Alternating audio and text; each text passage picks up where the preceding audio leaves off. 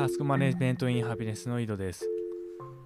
グッドバイブスファクトリーっていうグッドバイブスのオンラインコミュニティで毎週木曜日に佐々木さんと倉園さんがそのグッドバイブスファクトリー向けに YouTube 動画をあの配信するんですけども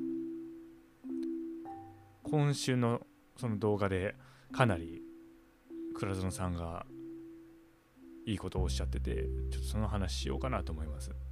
まあその詳細はそのファクトリーにね入ってねその会員になって見てでご自身でその判断してほしいんですけども詳細な情報はまあ実際にねその本人の口から語られることじゃないとどういう意図かどういううん雰囲気で言ってるか分かんないんでまあそこが重要だと思うんですがまあちょっとまあそれは置いといて。でなんやっぱね倉園さんというかうんそうだよね。倉園さんがすごいんだよな。グッドバイブスっていう考え方がかなりその整合が取れてるんですよね。で私もいろんな考え方を使いながら生きてますけども結局なんか継ぎはぎなんですよね。でこういう時はこうこういう時はこうみたいな場合分けしてる感じですかね。でまあそれはそれでその柔軟性という面では自分ではいいと思ってるんですけどやっぱりその思想っていう話になると全ての面において整合が取れてないと思想体系にならないじゃないですか。でそのグッドバイブスおよびその倉園さんがグッドバイブスを使って説明するっていうことがかなりというかまあ整合が取れてるんですよ。いや前ああ言ってたけど今回違うやんみたいな話がないんですよね、まあ、うまくうまくそのグッドバイブスのその原理原則を適用すればこういうことになりますというふうな説明をされる。で思想家として倉園さんはすごいなと思いますね、うん、でまあその倉園さんが言ってたことがまあ何点かあってなるほどって思ったことが、まあ、まずその怒らないっていうことですね。で私も全然怒らないんですよ。もう20年ぐらい怒ってないかな。20年ぐらいで1回ぐらいですかね怒ったのは。で怒らないんですよね。で、まあ、佐々木さんもなんか怒れないっていうふうにおっしゃってますね。佐々木さんは。怒れないことがまあ悩みだった時期もあったみたいなこともおっしゃってましたね。で、まあ、人が何で怒るかっていうと100%自分が正しいと。正義は我にあるっていうふうに思うから怒るというふうな解釈ができるっていうふうに言ってたんですよね。でそう考えると私正義が100%我にあるって思うことないなって思うんですよ。だ相手にはね相手の事情があるしもしくはその環境がそういうふうな相手を許すっていうような事情もあると思うんですよね。例えばもう個人の主権であったり自由であったりっていう社会で我々生きてますからでそういう条件諸条件のもと私が100%正しいっていう状態で起こりえないと思うんですよ。うん。でこれ、まあ、相対主義的な話でその現代の哲学はその相対主義に陥っているっていう批判がなされてますけど、まあ、その生きる術生きていく上の考え方でその相対主義は非常に都合がいいと思うんですよね今みたく正義は一つじゃないと真理は一つじゃないと。多元論的世界観。他の人にもその真理があるという状態において100%自分が正しいって何で思うことができるのか。それは不思議ですね。でもちろんそんなような分析をしているから起こらないっていう話ではなくて私がね。まあなんつうんですかね。まあだからなんとなく世界をそういうふうに捉えてるって感じですかね、うん、だから別に怒ってか怒ることがななぜ怒るんだろうって感じですかね。怒る理由がない。怒る必,、うん、怒る必要性はたまにありますよ。その子供がね危ないことしたりしたら怒って「こら!」とか言って注意するっていう場面はありますけど、まあ、そうそれも良くないっていうふうにグッドバイブスは言ってますけど。まあまあまあ普通にね普通に生活してたらまああると。で怒る理由はあるけどもなん、うん、うん、そんな怒る怒りに達するような話なのかっていう感じですよね全て。でで結局まあそれが相手をそう相手に対して他者に対してそういうふうに怒るってことはもちろん自分に対してそういうふうに怒る。っていう話にもつながってきて自分に対しての怒り憤りなんで自分はこれができないんだとかなんで自分はその理想の姿に到達できないんだっていうのもまあこれも怒りの一種だと思うんですよね。そうだから私が人に怒らないから自分に対して憤りも感じない、まあ、つまりその自己否定とかもない。つまり自己肯定感っていう考え方が存在しない、まあ、そういう話なのかなというふうにその倉園さんの話を聞いてちょっと思いましたね。でそれとは別にこれねこれすごいいいなというかまあそういう側面あるなっていうふうに思ったんですけどもなんか不満とかで愚痴不満不満が何かの原動力になることもあろうみたいな話に対してその不満を持っているっていうことは、9割9分その対象に対して何のアクションも起こしてない人だろうっていう話ですね。でだって何かしらのアクションを起こしたらその結果を待つだけだからその状態に対して不満はもう持ってないんじゃないかっていう話です。不満を持っているっていうことは何もしてないと。何もしてないから不満を持つ。愚痴を言う。で、そのストレスをその不満や愚痴で発散するっていう状態が存在するんじゃないか的なことをおっしゃっててでそれ昨日のその自己肯定感の話もつながるなって思ったんですよね。その自分が一回決めなんかチェックリストの中で自己肯定感があるかないかを確かめるチェックリスト昨日紹介した中でふ一度決めたことに対して本当にこれでいいのだろうかと不安になるみたいな項目ありましたよねでそれに当てはまるんじゃないかなと思ってでで昨日私も言ったように私はそれには当てはまらないと。なぜならそのな何か疑いを持ったならば一度決めたことに変えたらいいと。変えたら終わりじゃないっていう話をしたんですけど。でそう変えてしまったら不安にも思わないわけですよ。何かに対して一度自分が決めたことを。で不安を持っているってことはその対象に対して特に何も手を打ってないっていうのとイコールですよね。イコールですよねって、まあ、倉園さんの話を当てはめると、まあ、そういう解釈になりうるんですよね。でそれあるんじゃないかなと思って。でなまあね不満口だ不だから不満とか愚痴も私ないです。何も今私が関係している人たちもそうですし、まあ、別に社会もそうですけど、うん、不満も愚痴も何もないと。でなんか思ったらすぐタスク管理的に扱ってアクションを起こせばいいだけなんで、うん。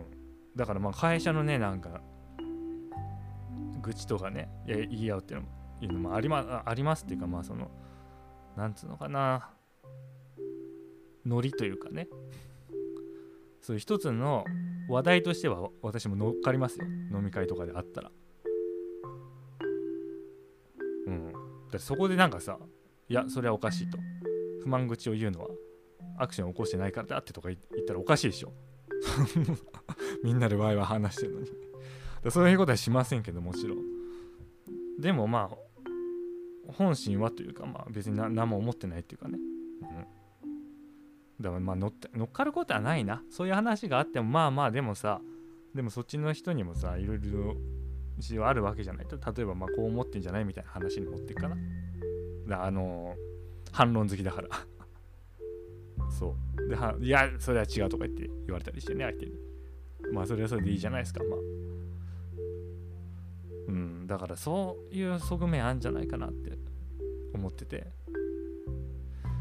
でなんでそのアクションを起こせないかって言ったら、まあ、タスク管理的なスキルを身につけてないっていうのが一つありますよね。まあその人が。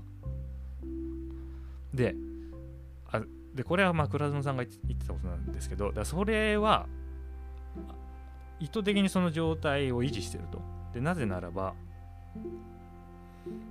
もし何かアクションを起こせるっていうふうにそこれを解釈してしまうと自分が何かアクションを起こさないといけないからだと。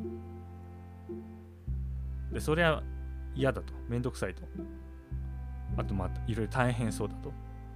いうことで何もしないっていう選択をするんだけれどもでもそうするとまあストレスがたまるからそれそれが不満とか愚痴になるっていう話ですね。だから社会批判とかも多分そうだっていうふうに言ってましたね。社会とかも政治批判ね、まあ、批判しても結局何もやんないですからね。大衆は。その政治家にでもならない限り。うん。まあそういう側面あるんじゃないかっていうことを言ってました。でこれは佐々木さんが別のあのグッドモーニングバイブスっていうご自身のポッドキャストで言ってたんですけどなんか HSP っていうなんかすごい過剰に反応しちゃう人みたいなあの一つかまあ症状というかねいうのがあるらしくてでそのいう人がなんか気にしすぎじゃないですかっていうふうにその言われるといやでもその気にすることが重要だみたいな話をさするらしくてする人もいるらしくてその他人の心に機敏でありたいみたいなことを言うらしいんですよ。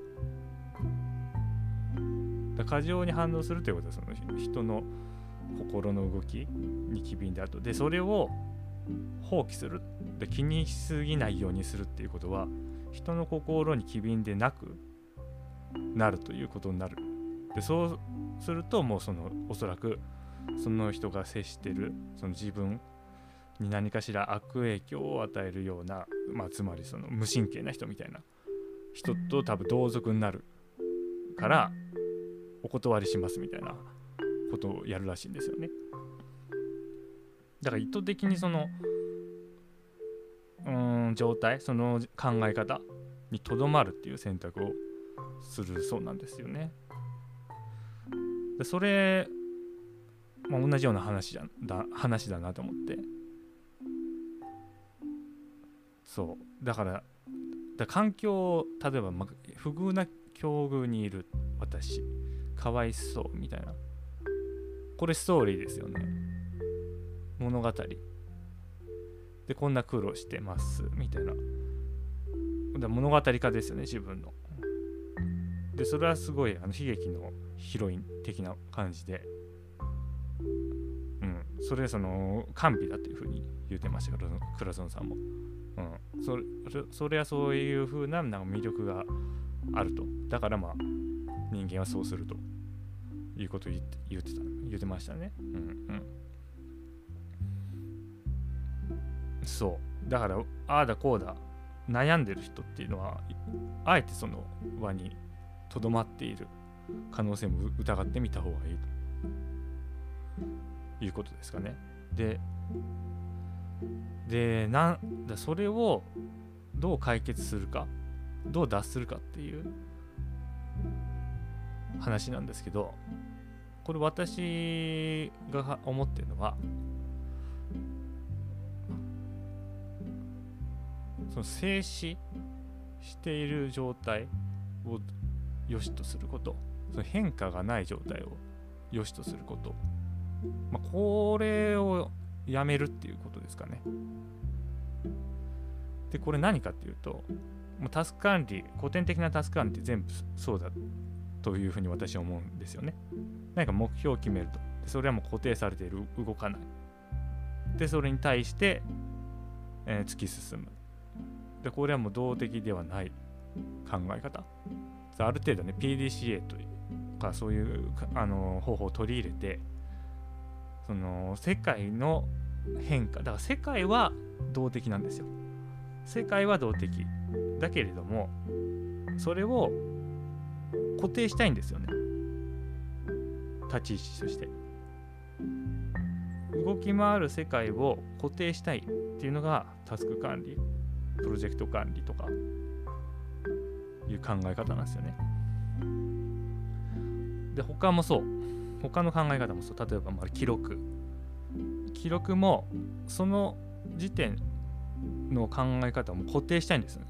その明文化することによって。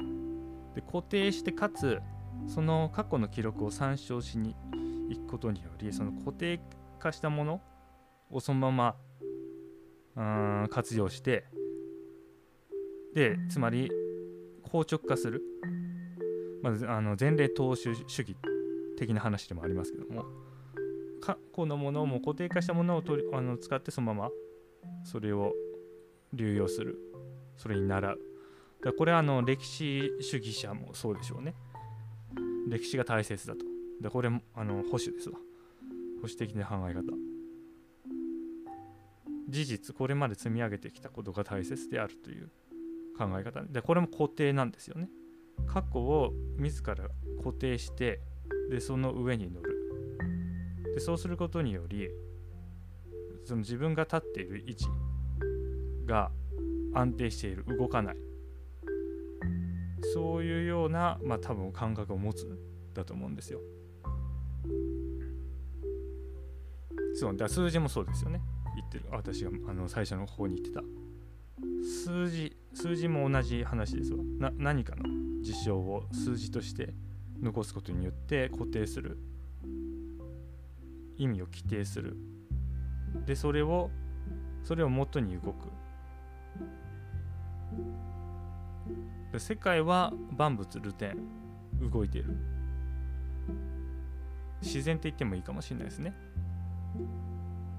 でこれは私が主に全てその欧州思想ヨーロッパの思想です、まあ、哲学的な思想もしくは科学の思想。主体と客体ですね。主体は固定化されているが客体は動く。自然は動く。世界は動く。でそれをどうにかして固定しようっていう風な試み。それはまあ手法としては科学によってその一つにとどめる一つの考え方にとどめようとする働き作用。でそれがまあ、我々の社会を構築していきつつでその中で数ある手法を生み出してきたと。それがタスク管理であったりその記録であったり数定量化であったりすると思うんですよ。だからその考え方の影響下にある手法を我々は今使ってるっていう解釈ですね世界は動いているとでそれをどうにか固定化したいっていう、まあ、一派 考え方の一派の手法を我々は活用していると。でそりゃいいんですけれども一つ言いたいのが自分も世界の一部なんですよね。だから自分も万物流転なわけですよ。自分も変化するし動くわけですよ。でもそこは考えないんですよね記録とかは。記録とかっていうか、まあ、記録を活用するまあ、歴史主義者か。前例主義。前例主義、うん、は少なくとも自分の変化を考慮しない。むしろ変化してない方がいい。その過去との一貫性がある方が安心する。そういう一面あると思うんですよね。そうでも問題なのが私が言いたいのがこれタス管理の話にちょっと戻しますけど何かしらの手法を使うことによってその手法が生まれたその背景とかコンセプトとかそのバックグラウンドとかそのその手法を取り扱うための前提知識とかいうのを体得するっていう構造があるんですよ。でこれ特にそのタスク管理ツールのタスクシュートは典型的でタスクシュートを使うことによってタスクシュート的なそのタスク管理の考え方っていうのが身につくっていういうのがあるんですよね。しかしですよしかしタスクシュートは割り込みっていう考え方なんですよ。自分のタスクシュートの一日の流れを作ると。でそこに何かが入ってきたらそれが割り込みになると。でその割り込みっていうそワードチョイスもそうですし、まあ、その考え方自体がちょっとその良くないネガティブなイメージになると。でそうするとそのツールによって体得したあの考え方に自分自身が取り込まれてしまうんですよね。そういうだ一度は通る道っていうんですかねその体得するには絶対それが必要だと思うんですよ。そのツールを使うことによってそのツールの、まあ、哲学が浸透する浸透するででもそうなると私が最初に言ったようにそれは主体と客体を分けてでその動き回る世界万物ルテンする世界を固定化しようとする一派のが生み出したツール。生み出したというかまあその思想の影響下にあるツールなんでその思想がに染まってしまうわけですよ。そのまま。で自分は動かないと。自分が一度決めたらもうこれだから。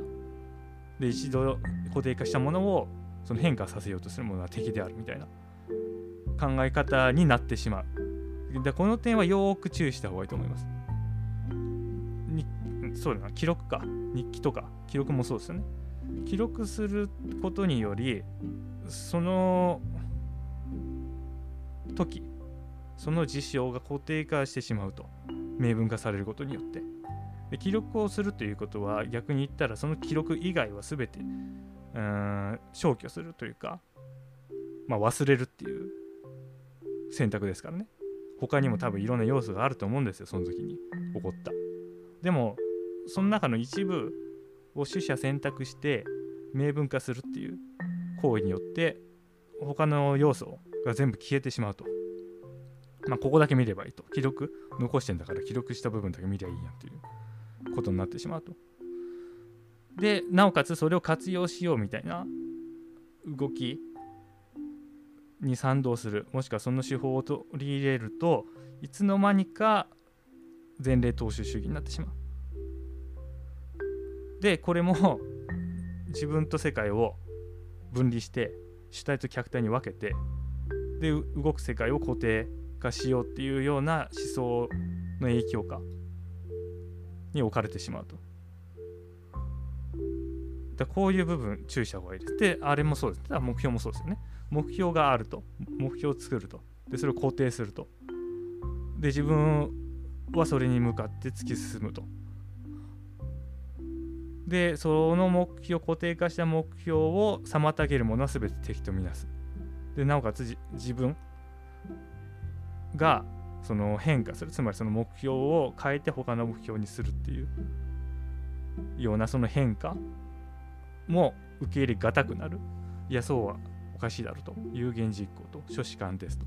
一度決めたことは貫き通すべきである。っていうような考えに染まる。そういう側面あると思うんですよね。で全てのそういう考え方から脱するには主体と客体を分けるのではない分離するのではないと。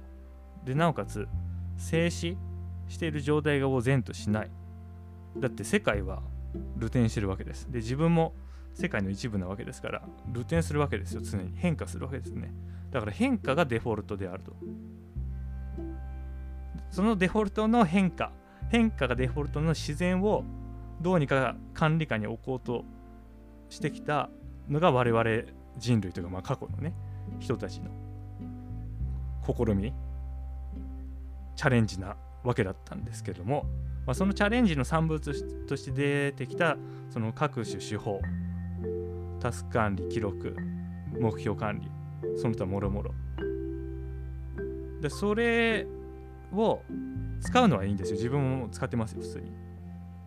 使うのはいいんだけども取り込まれてはならないと。その世界を間違った認識で捉えてはならないと。世界は動くけども自分は固定していると。もしくは自分の目標は固定している。自分の過去は固定されている。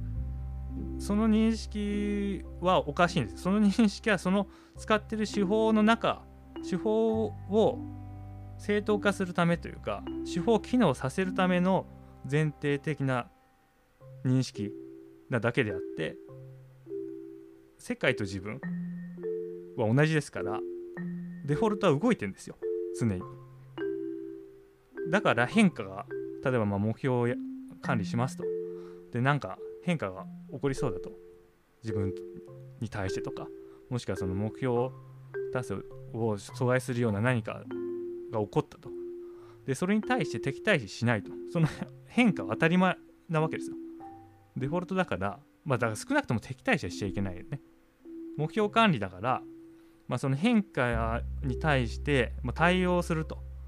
その目標を守るために対応するのはいいんだけども敵対視してはいけないと。怒りに変えてはいけないと。怒ってはいけないと。でそうすることによってまた自分にその怒りが向くことになるしまあ怒りっていうのはあんま良くないですよね。うん、でまああの話またずれちゃいましたけど。でそこだよなっていうふうに思うんですよね。でそうすることによって逆にその各手法を効果的に使える適切に使える飲み込まれない。だからあれですよ。漫画とかでよくあるんじゃないですか。あのすごいその強い剣。剣なんだけどもなんかその力を宿してるからその力に飲まれてしまうみたいなね。あんな感じなんじゃないかなと思うんですよね。その手法を取り手法を試してその手法を使っていく中でその手法の哲学を体得していくわけだけどもいつの間にかそれに飲まれていってしまうと。そういう側面あると思うんですよね。だからそこを一歩引いて実際の世界を見ると。で現実を見ると。で、うんまあ、世界とか現実っていうのは、うん、統一的なその認識というかねそのこれっていう真理はないっていうふうに前言いましたけどもでも少なくとも世界は静止してないですよね。世界は常に変化し続けるっていう。これは覆されないベースだと思うんですよ。でその認識は常に持ち続ける。自分も変化し続けるし相手も変化し続けるし世界も変化し続けると。でその上でその各種手法を使うということにより、まあ、私がその無駄と言っているタスク管理上無駄と言っているなんかそのメンタルケアみたいなねタスク実行資源管理認知資源もそうですしそのタスクを実行するための資源をなんかうまく活用するというか、まあ、回復させたりなんかわちゃわちゃするためのタスクまこれが不要になるんでもうタスク管理をさらに有効に活用できる、そういう気がします。まあ信じるか信じないかはあなた次第ですね。それでは良いタスク完了